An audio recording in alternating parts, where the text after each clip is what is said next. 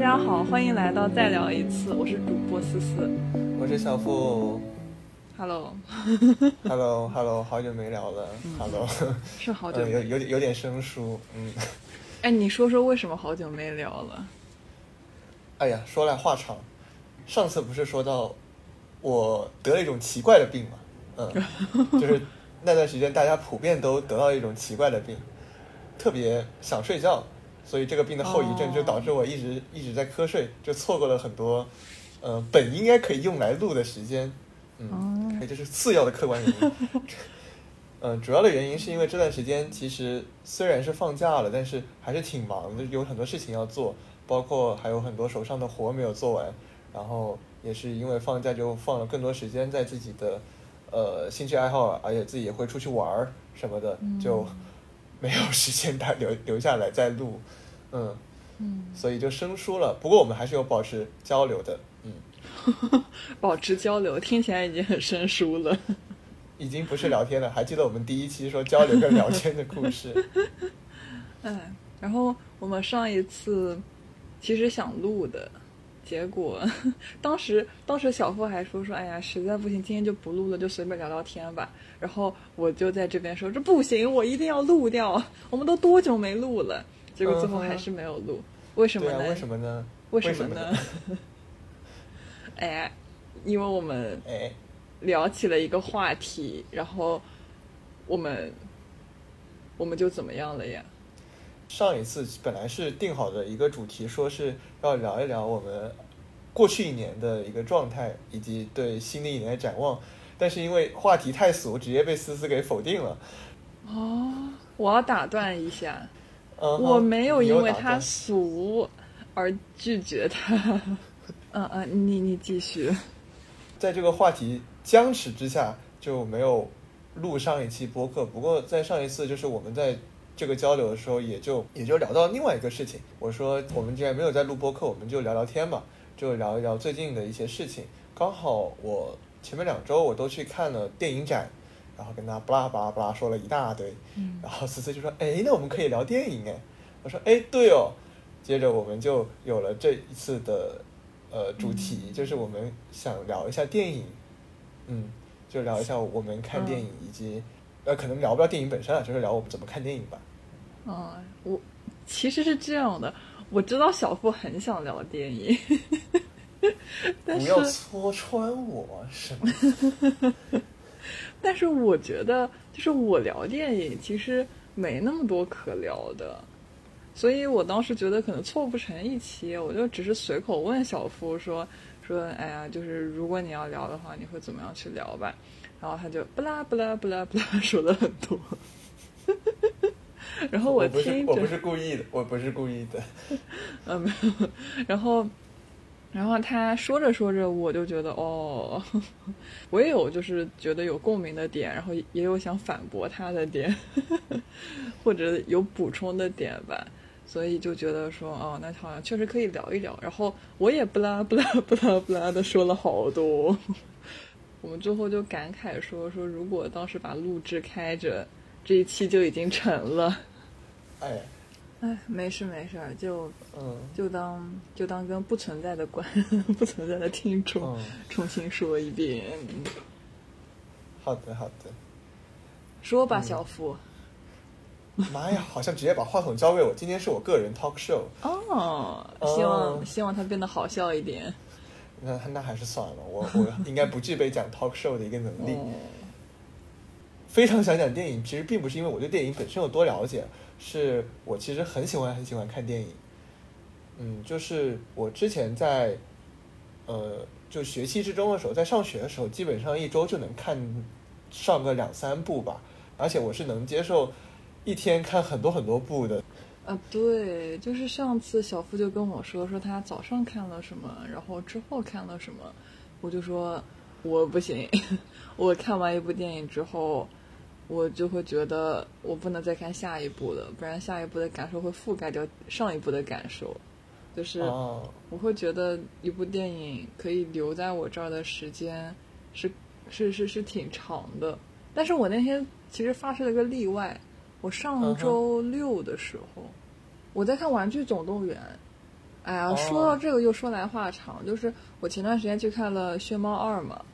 嗯，我看了《炫炫猫二》之后，听了一些播客，然后就有播客里面在说，就就那个主播说他，呃，就还挺喜欢看动画片的。我我就突然觉得说，好像我自己确实，就是看的动画片不多，就你小时候可能看的也不多，我就觉得说，是不是我可以再去看一点？就一方面可能弥补一些小时候没看的遗憾，另一方面也是想说，我也不需要每次都从电影里面去获得一些什么嘛，就是开开心心的，呃，愉快的度过这段时光就可以了。后来我。某一天吧，就是去看了《机器人总动员》，就它，就这个名字真的翻的不好，就它的台湾版的名字翻的是瓦力嘛，就是其实它挺像文艺片的，就它真的跟这个名字很不符，就就真的还挺触动人的。然后我看完《机器人总动员》之后，然后后来我上周六六的时候又开始看《玩具总动员》。为啥挑《玩具总动员》？一方面是因为都是总动员。哎，那真的呀？就是你去搜搜，还有什么赛车总动员、海底总动员，就是全都是翻译成这个名字。嗯，然后就就因为我当时，呃，在迪士尼玩的时候，就是看到了《玩具总动员》了，就是他们那个过花车的时候，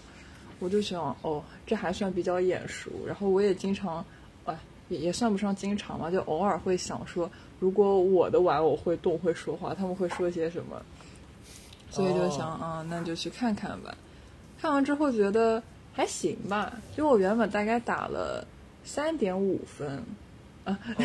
原本是这样，原本是标了三星，打了三点五分。后来我看了看评论，说哦，原来这是一部一九九五年的电影，我我就把它改成了四星四星，然后 标的还是三点五分。怎么还是三点五分啊？那那我觉得它可以更往就是。他他感觉还挺厉害的，但是我觉得他给我留下的东西就只能让我打到三点五分，不然就是对其他四分电影的不尊敬了。哦，对，后来对，然后后来看完了这部电影，我又去看了另一部，因为我那天实在有点无聊，我就去看了《怪兽电力公司》，也还不错吧。对，反正就是看动画片是可以一一天看两部的，但是。看其他的那种比较有余味的电影，我就不行，我就还是只能一天看一部。你刚刚说到怪兽电力公司，我就想起来我小时候经常看，嗯，对，然后我记得特别清楚是那个大眼怪，嗯，他那小时候还挺励志的，就是他本来是就看起来挺萌的，然后接着他靠自己的努力，最后就是达成了那么一个呃结局，所以我觉得当时还挺励志的。哎呦，我感受到小付非常 在竭尽全力的不剧透了。对，我已经在不剧透了。嗯嗯，好呀好呀。嗯，那你接着说，在你一天看了很多部。你刚刚说我上午看一部，下午看一部，那个是刚好是我去看影展，上午看的是罗塞塔，下午看托里和洛丽塔。他们讲的一个故事内核其实差不太多，就是给到人的最终的感受是差不太多的。虽然我一天看过很多部，但是呃，可能是。我的可以叫消化嘛？我消化会比较快，对我看电影消化会比较快，除非是那些真的真的给了我非常非常大震撼的电影，我可能要想比较久。嗯，就是对我来说，我其实就就消化确实不快，然后而且有些电影就是对我来说是这种触动，它是会一直蔓延下去的。就我上次也跟小付分享说，我在看《银翼杀手二零四几啊，二零四九，这个事情太搞笑了。反正就是，简单说一下上次发生了什么事情。上一次思思在说《银翼杀手二零四九》的时候，说是《银翼杀手二零四七》，然后我想了一下，感觉不太对劲。然后我问他为什么是二零四七能记住这个数字，他说因为是二零四八左右。然后我去回忆了一下，并且又再查了一下，发现是《银翼杀手二零四九》，所以思思其实没有记错，它是确实是二零四八的旁边，但不是二零四七。我是感觉，就是就是它整个营造的氛围就挺不像科幻片的，虽然它是在一个科幻片的背景下，但它完全就是在用文艺片的手法拍。我也不知道是什么叫文艺片啊，就就姑且那么称呼吧，就是比较像文艺片的手法去拍这个故事。然后就是我觉得给我最触动的点是，他最后，哎，这这不得不剧透，反正就他最后其实。他一直以为他是一个很重要的角色，但是最后他发现说，其实他不是。呃，真的触动很大，就我到现在都会又回到那时候，就是看完结尾之后的感觉，就你会觉得很怅然若失。就我觉得，嗯，就像是每个人都会想象说，好像自己以后可以做多大的事情，自己可能是那个。hero 的角色，但是最后你会发现自己可能并没有呃想象中那么重要，然后他可能之后又要面临着一些重建意义感的过程。我觉得好像人生就一直是这个样子，重建价值跟意义。嗯，但是我其实我我偶尔也会想起其他的电影。就比如说，我今天在写日记的时候，我就会想到“日日是好日”，就是其实主要是想到这句话吧。嗯嗯，然后它同时也是一部电影嘛。就我还记得，我当时摘录了其中的一些句子，某一个句子，我可以翻一翻。他说。雨天听雨，雪天赏雪，调动五官，全身投入，感受那一瞬间。夏天感受暑热，冬天体悟刺骨的寒冷。日日是好日，原来是这个意思。我觉得有很多电影，就它会慢慢的像那种不同颜色的丝带，它甚至是不同材质的带子，然后就开始萦绕在你的生活周围。然后有些可能是隐形的，就是在你经历到某个事情、有某种感受的时候，那个袋子就会出现。就是那个袋子可能是在的，也有可能随着你慢慢的长大和衰老，就也有袋子会掉下来，就它就不见了。但是你的身边可能会有其他的袋子环绕着，就我会有这种感觉。嗯，但是就是那些袋子是包成了一个。就像蛋一样的形状，就我觉得还是离我有距离感的。它没有把我包得很紧，就它只是开辟了一个空间出来。可能是因为他们还是别人的故事，而不是你自己的故事。嗯，是吧？嗯，就是以我自己来看的话，可能是在不同时段，可能同一部电影都会给你不一样的体悟跟感受。包括其实，呃，不同成长阶段，你去看电影，你对看电影的时候，其实你的感受都是不一样的。嗯，刚提到那个，其实让我想到了，我其实看了很多遍《拉拉 land》，但每一次看我看《拉拉 land》的感受都是不一样的。嗯，就是我其实小学跟中学阶段就很喜欢看电影，就看一些超级英雄大片、漫威，还有一些悬疑剧，还有就是有意思的剧，嗯，会比较多，就是一些特效、音效。能给到人震撼，以及故事本身可能是跌宕起伏，就看起来很像爽文那一种，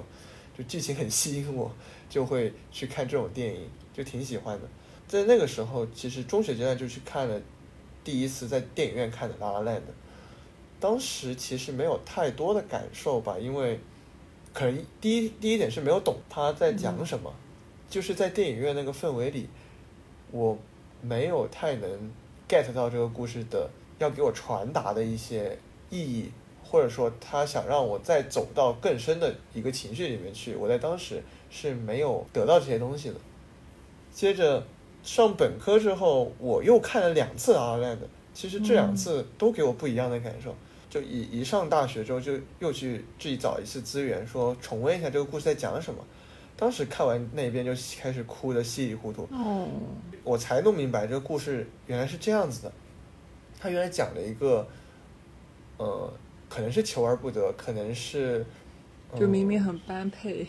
就是那种求而不得，然后你觉得很好的两个东西，应该一直放在一起的两个人、两个事物，它突然被分开了，当时就感受到这后面的悲伤嘛，然后就哭得稀里糊涂。嗯，太伤心了。唉，我之前也在影院看过，然后我大学的时候又看了一遍，然后我看了一遍之后就就就给我室友看嘛，就我室友看也边看边哭，然后后来就是我们俩要碰到想哭的事情的时候，就会拿出来再看一遍。啊，它真的是很好哭的电影，而且很能触动到人的情绪。它有自己的音乐，它本身是一部音乐剧嘛，呃可以叫音乐剧吗？嗯就是穿插的音乐歌舞剧。嗯一开场大家就大塞车，然后特别起来跳舞，特别喜欢那个片段，嗯嗯嗯嗯，我就会每次看我都会跟着摇，因为加上音乐跟舞蹈的话，整个片子就会很能煽动大家的情绪嘛。嗯然后是这是我第二次看《拉拉链》，嗯，第三次看《拉拉链》的时候，其实也也也过了两年吧，过了两一两年，我再次来看《拉拉链》的时候，就又有新的感悟，就是我发现他们俩并不是，嗯，我说的被分开，他们俩是互相推开的，嗯就这种力量不来自外面，是他们俩内部本来贴在一起的事情，突然互相一推，渐行渐远了。当时其实想到这一点的时候，就就更想哭了，嗯，嗯所以就是说你在不同阶段看同一部电影，其实也会有不一样的感受。嗯确实，就你说那个被分开和推开的时候，就互相推开，我觉得还嗯蛮有蛮有启发的。就我在想，很多时候，呃，虽然这可能偏题了，我在想，很多时候一些小情侣，对他们重新的复合，是不是本质上面，因为他们是被分开的，或者说他们稀里糊涂就把对方推开了，但是等他们懂事了之后，但以后懂事了之后，他们可能又又又又重归于好或者怎么样，但好像确实也有可能是因为他们懂事把对方分开，又稀里糊涂的和好，也有可能。对吧？不排除呢。我其实还还蛮少重看一部电影的，除非我真的觉得这部电影对我来说有非常重要的意义，或者我我我很想要那个看完电影之后的情绪感受。然后我刚刚就是录播客之前，我在想我要讲什么嘛，然后我就突然跟小付说，说我应该重新去看一遍《心灵奇旅》，因为我最近觉得生活就是还挺没有意义的。我一般 来说看完《心灵奇旅》，我就会更通透一些，更对生活重拾起一些希望。破解虚无主义的最好方法，再看一遍《心灵奇旅》。哎呀，我我我真的蛮喜欢这部电影的。我我第一次跟我妈去看的，然后哦大概隔了一天还是什么，我又去电影院二刷了。对我还是蛮愿意对我看过的电影去电影院二刷的。然后我哦二刷的时候的体会就是，就很多时候我看第一遍电影，我我会特别紧张，我不知道之后会发生什么事情。但是我看嗯第二遍的时候，我完全知道故事脉络是怎么样，那我就可以更加沉浸在这个故事里面。嗯，同时也也会发现一些不一样的小细节吧，就会觉得整个故事它是更加充盈的，然后我也可以更享受。哦，最近不是《放牛班春天》重映了嘛？嗯就我又去看了一遍，但是就这次在电影院看的时候，我就又重新找到了自己之前看的时候那种感受。嗯，啊因为你看了很多遍，所以你是知道大概什么时候会发生什么事情，整个故事脉络其实你是清晰的。嗯你在这个故事基础上，你更加去加强的不是你对故事的熟悉本身，更多的是你的情绪可能在不断的堆叠，或者说你在情绪背后又找到了新的情绪，又挖掘到了新的属于到自己的一个体悟，是层层递进的一个过程。嗯，就是在反复看一部电影，我我是这么想，层层递进的过程就蛮有意思的。嗯我觉得这样有目的的去看，反而更能让我感受到我对电影的喜欢，其实不再是之前那个只是被特效音效所震撼、被跌宕起伏的故事所吸引的那种喜欢，就这种喜欢也是层层层递进的。这种喜欢我感受到转变的是上一节朋友说要去看电影，就拜托他身边的好友去抢票，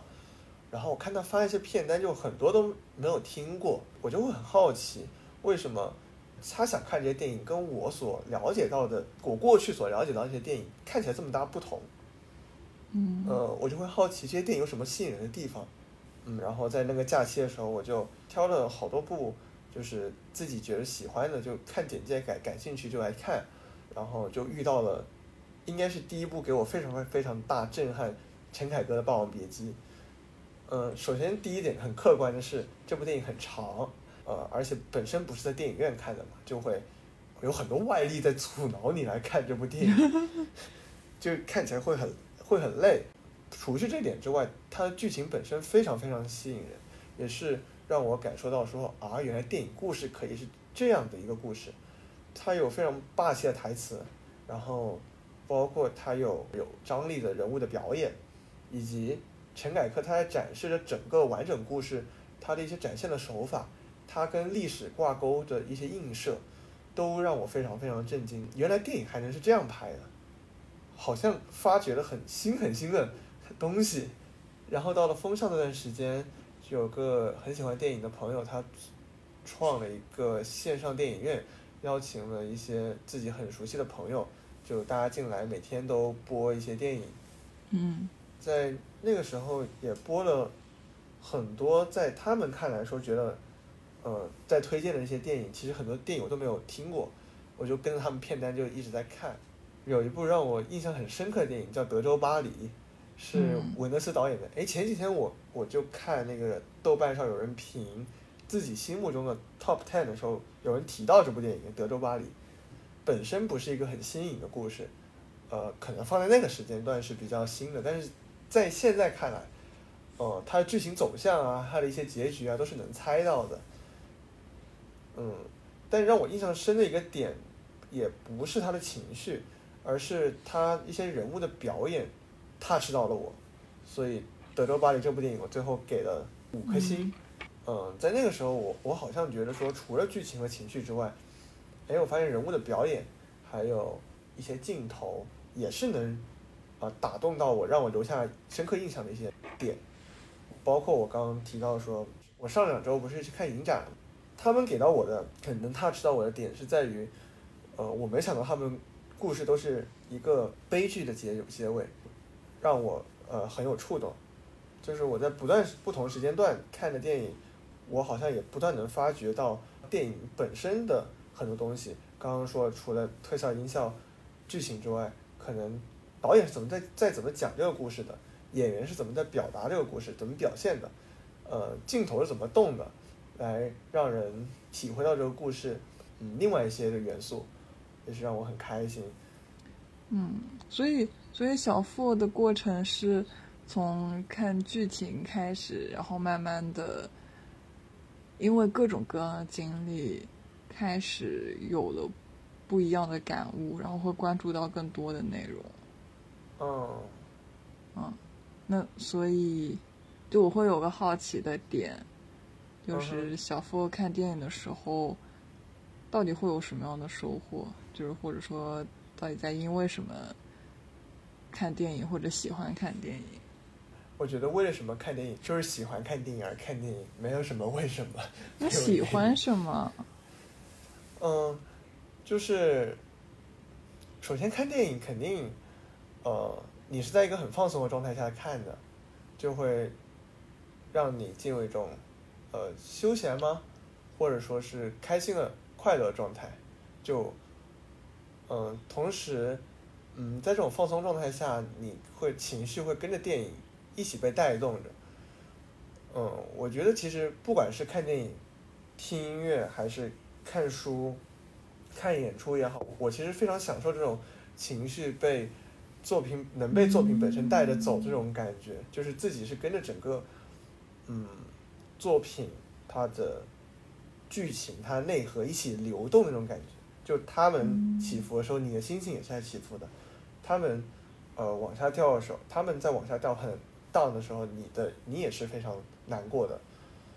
嗯，当然，这种情绪起伏在看恐怖片的时候是，我救命，我是不行的，因为我不看恐怖片。嗯，前天我才去看了道韦林奇导演的《穆赫兰道》，嗯，当时其实，在看之前我去看了一下评论，说是它比《盗梦空间》还要烧脑。嗯，我就去看了，但我没想到它是个惊悚片，就开场十分钟就有一个很恐怖的画面，而且当时它的音乐。嗯，它的镜头节奏就对我，我特别想说，我我不知道有没有这个电影的术语，但是我就是很想用镜头节奏去形容当时那个画面。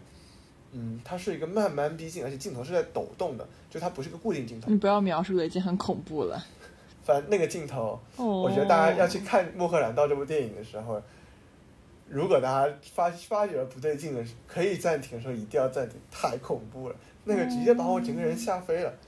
回到我刚刚说，我不想错过这种整个情绪也好，自己整个，我可以直接说灵魂被这种作品带着走的那种感觉，我会很享受这种感觉。所以是你的灵魂在做旋转木马，或者在坐过山车？可能是蹦极。哦，原来是因为这个。那那你觉得，就是好的电影？的评价标准是什么？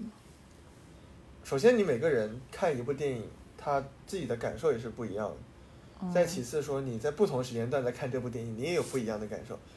你第一次看、第二次看、第三次看，呃，也有新的体悟。可能只是对我而言，仅对我而言，就是我觉得能触动到我的电影。其实不只是电影了，我在听音乐、听歌，我在看书的时候，就如果他们真的有个 point。能很吸引到我，即使这首歌可能它非常的烂，或者说这部这本书它口碑不是很好，但是我还是觉得这首歌对我意义很大，因为它就是那个点能打到我。但是你说收获了什么吗？呃，就如果真的能 touch 到我的电影电影的话，我会很开心。就无论说他最后让我伤难过了，还是呃他让我被吓到了，啊，或者他让我很呃。他让我很迷惑，说他到底在讲什么，让我再去看他一遍。我觉得，无论他们当时给我带来情绪怎么样，但背后一定是我的情绪已经被带动，已经被 touch 到了。我觉得我已经收获到了很多的东西，我已经感到很开心。我觉得我看电影就比小付简单很多。哦，怎么说呢？嗯，就是我看电影常常是觉得嗯无聊的。那我是不是可以看看电影、看看书、听听播客或者干点啥事儿？但是看电影这事儿吧，就是还得心里面的情绪到了，堆叠到某某一种程度，觉得说嗯，我愿意看一部电影了，我才看。然后，嗯，其实就有时候会先想院线有没有什么好看的电影吧，因为我还是会更喜欢电影院的环境。就是我觉得，通常来说，同一部影片，我在电影院看，呃，观感会更加的直接，并且它会留下的感受是更久的。反正就是我，我觉得我在电影院可以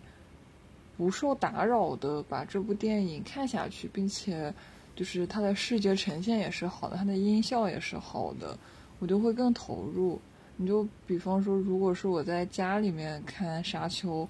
我肯定会被打断的。我没，我我没有办法，就是三个小时坐在凳子上面去看下去。这也是为什么我至今还没有看《引入尘烟》的原因。就是我觉得我，我只想在电影院看，我没有办法在我家去看一部讲这样的故事的影片。嗯，所以我通常来说。能看院线，我会先看院线。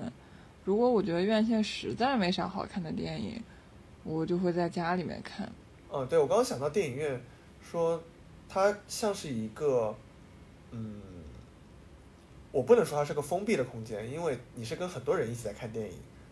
但是它对于你一个人的思思考来说，它是封闭的，因为它没有很其他外面东西来打扰到你，你是可以全心全意沉浸在。你所看的这个画面，你所感受到的故事，你所接到的这个情绪上面，就是你能，呃，在一这个两个小时的时间内，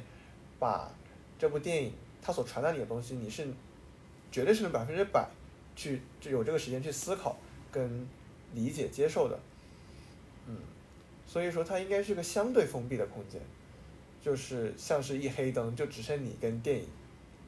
嗯，更直白来说，就是你跟导演、你跟整个剧组、你跟编剧的一个对话，就是他们在给你告诉讲给你讲一个故事，就好比你在看一本书，我们都说你其实如果你在你真的在感受到这本书的话，你是在跟作者在对话。影院其实就营造了这种氛围感，这种相对封闭的空间。嗯，不过因为其实有很多电影它不太能在影院上面上映嘛，就很难在电影院里面看到，所以如果是有条件的话，其实我也会喜欢是一个人待着去看电影。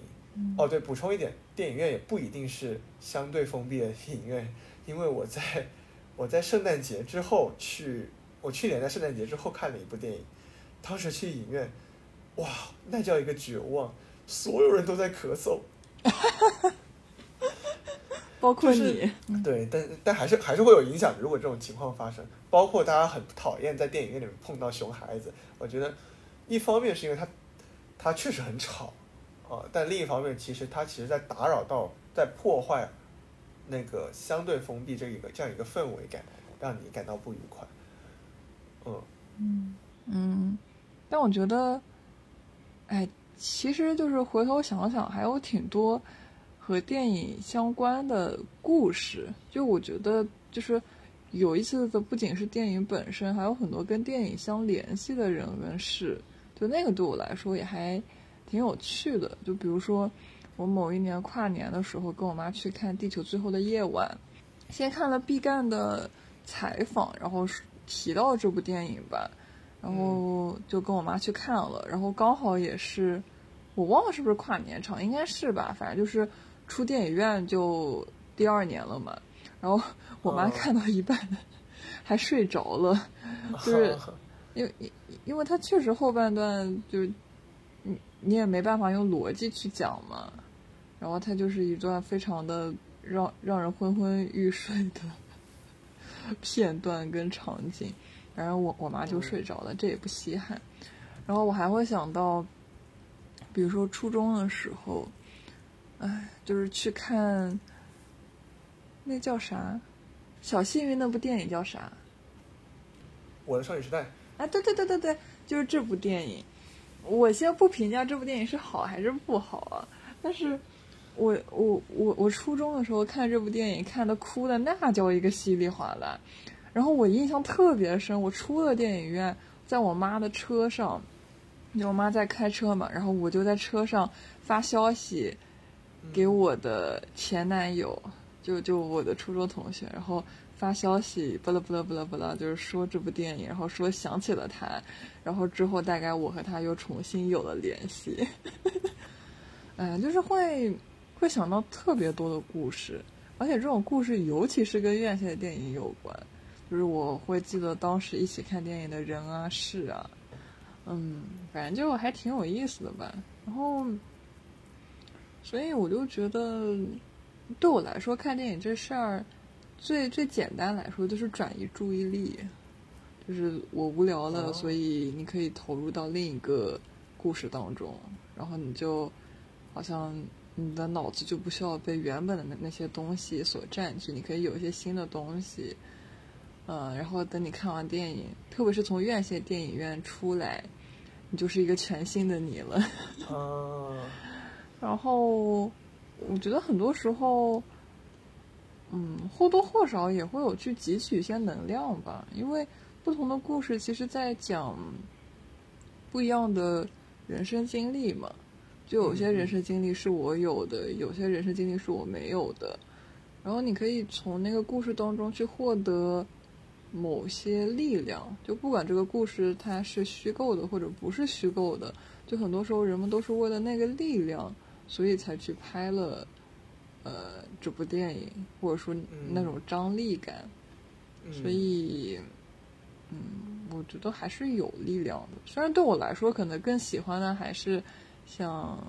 日日是好日》的那种更加平和的力量，就会觉得说啊，我会给我的生活去找。更进一步的依托，或者就是像失之愈合的那种电影。嗯，嗯还有就是我会觉得，就听故事本身就很有意思。嗯，这个故事，哎，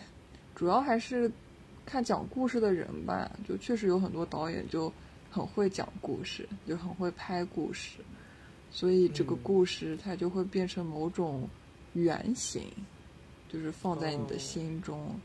你就会发现说，哦，原来这个事情是这个样子的。嗯，我以前其实不太喜欢看书，但是我最近就是从看书当中，其实也获得一些新的体验。我嗯我前段时间，大概前两周吧，我还跟小付说，说我看一本书就哭的挺厉害的，然后那个是我第一次看书哭，我觉得还挺震惊的，因为我以前一直觉得我没有办法从文字当中，就是从从仅仅的文字当中去获得那么大的力量感。嗯，但我今天看一本书，我又哭了。那本书叫《秋园》，就是一个嗯八十几岁的老人写他妈妈一生的故事。我看的时候就觉得太苦了，但我哭也不是因为他苦，就是看到最后就会真的很感慨，说世世代代的女性其实都在遭遇着一些不太容易的事情，就大家都过得挺惨的。然后就是说，这个妈妈她这一生都还挺颠沛流离的。然后她就说说她这一生都呃尝过了酸甜苦辣，但最后终落的这样的下场什么的，啊，就觉得太心酸了，我就哭了哭了一会儿吧。我就哦觉得好像是自己发生了某些改变，就是以前需要从电影这样非常就是画面、声音、呃时间都具备的这种呃故事当中才能获得这种情感，但现在好像仅仅是文字我都可以有那么深的感受，就对我来说是一个挺大的变化。嗯，其实本质上来说，都是这个作品它能打动到你，然后让你的情绪陷到这个故事里面去。嗯，无论它是以什么样的手法，就像电影是用一个画面的手法，然后，嗯，像书它就是把很多事情都放在了字字上面，已经能通过文字来感受到这个故事的情绪的话，说明它就非常具有力量感。所以我觉得这种触动应该会更大一点。嗯，但但我其实以前，我觉得如果倒推几年，就是放在四五年前，我去看这本书，我肯定不会有那么大的情感波动。就是我我小时候其实也逼着自己看过一些书，嗯嗯，就比如说我初中的时候就把《白鹿原》看完了，但我看的时候没有嗯任何感受，就是为了看而看。但是我我、嗯我我觉得我进不去，就是那个跟我的生活就是离得很远。但是哦，我觉得可可能现在看就会是其他的感受吧，就我觉得这也是自己的一种变化。然后你说电影这种，其实我我我觉得是有一定的差别的，就是当你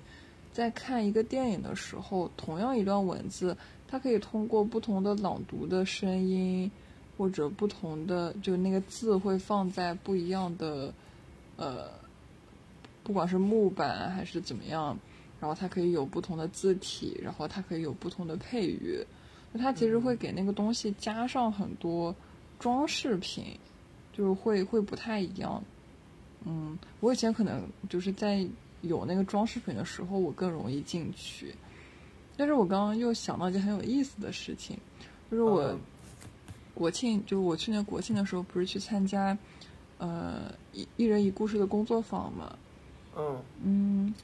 就是我跟大家解释一下这是什么东西。就是具体来说，就是呃，它是一个即兴剧，然后一般来说会有比如说四到六位演员，嗯、观众呢他会讲自己的故事，然后这些演员他会以不同的形式，就是把他们表现出来，然后同时现场也会配两个乐师，这个乐师。呃，也会根据不同的形式，他可能有时候是会伴奏的，但有时候就是只是呃，在开头结尾的时候敲一下什么的。然后我们当时是即兴的吗？啊是即兴的，哦，嗯，然后我们当时在练一个元素是肢体表达，就你可以类比于那那种现代舞的肢体表达。然后嗯我们那个老师就说说他其实会要求他的，呃，对，因为他们是一个演出的。呃，剧团嘛，就他们有自己的比较正式的成员，然后这些成员，呃，他们都不是全职做这个，他们都，呃，他们是，呃，兼职做的。那他们每周可能会固定某些时间再过来训练，然后偶尔会组织一下演出。他就说，就是在练习肢体表达的时候，他们，呃，就会觉得说，你没有音乐的时候，如果你的肢体表达还能够特别打动人，那就说明你的肢体真的就是表现出了你你想表现的东西，或者说它真的是打动人的。因为很多时候，可能那个音乐一一上来，人们是很容易被那个音乐影响的，嗯反而你的肢体表达的那个呈现就会，呃，不如你没有音乐的时候那么有力量。所以我觉得这也还挺有意思的吧，就是好像用不同的方式去讲一个故事，嗯、可能它本身没有什么高低之分，但是确实最后呈现出来不一样的效果。对，就你刚刚讲这个，就让我想到了说，就像是同一个剧本，它放在不同导演手上，他们所拍出来肯定拍出来效果也是不一样的。那么哪一种效果更能打动到人，这也是因人而异的，也是通过观众的自己的感受来判断的。我觉得，或者说是不同的导演有不同的想表达的内容，他们哪嗯怕讲了同一个故事，可能想表达的点也是不一样的。他们只是借用了这个故事而已。嗯，对的。嗯哦，那我又想到一个比较有意思的事情，其实是我们之前在聊的时候有聊到过，当时是在聊我们为什么要看电影，然后你说有的时候你可以在电影里面找到你自己的影子，我觉得这个还是蛮有意思的。哦，就是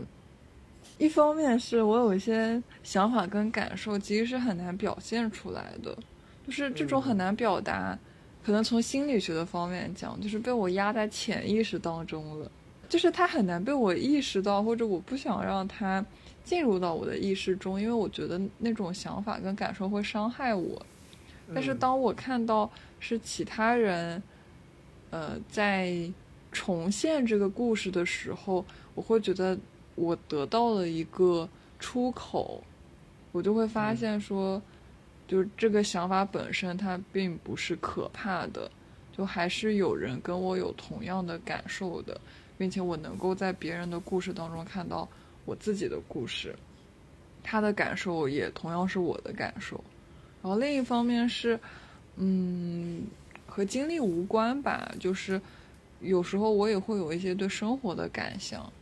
和嗯嗯对生活的态度啊，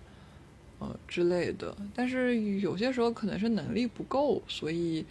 没有办法用很完整的语言去讲出来。但有时候恰恰那个导演他就是拍出来了，因为他们可能经历会比我更多，然后他们就选择一个很恰当的方式去表达出来。那这个时候我也会觉得非常有共鸣嘛，就是嗯你恰好找到了跟你有同样想法的人，然后他又表达出来，你会觉得太好了，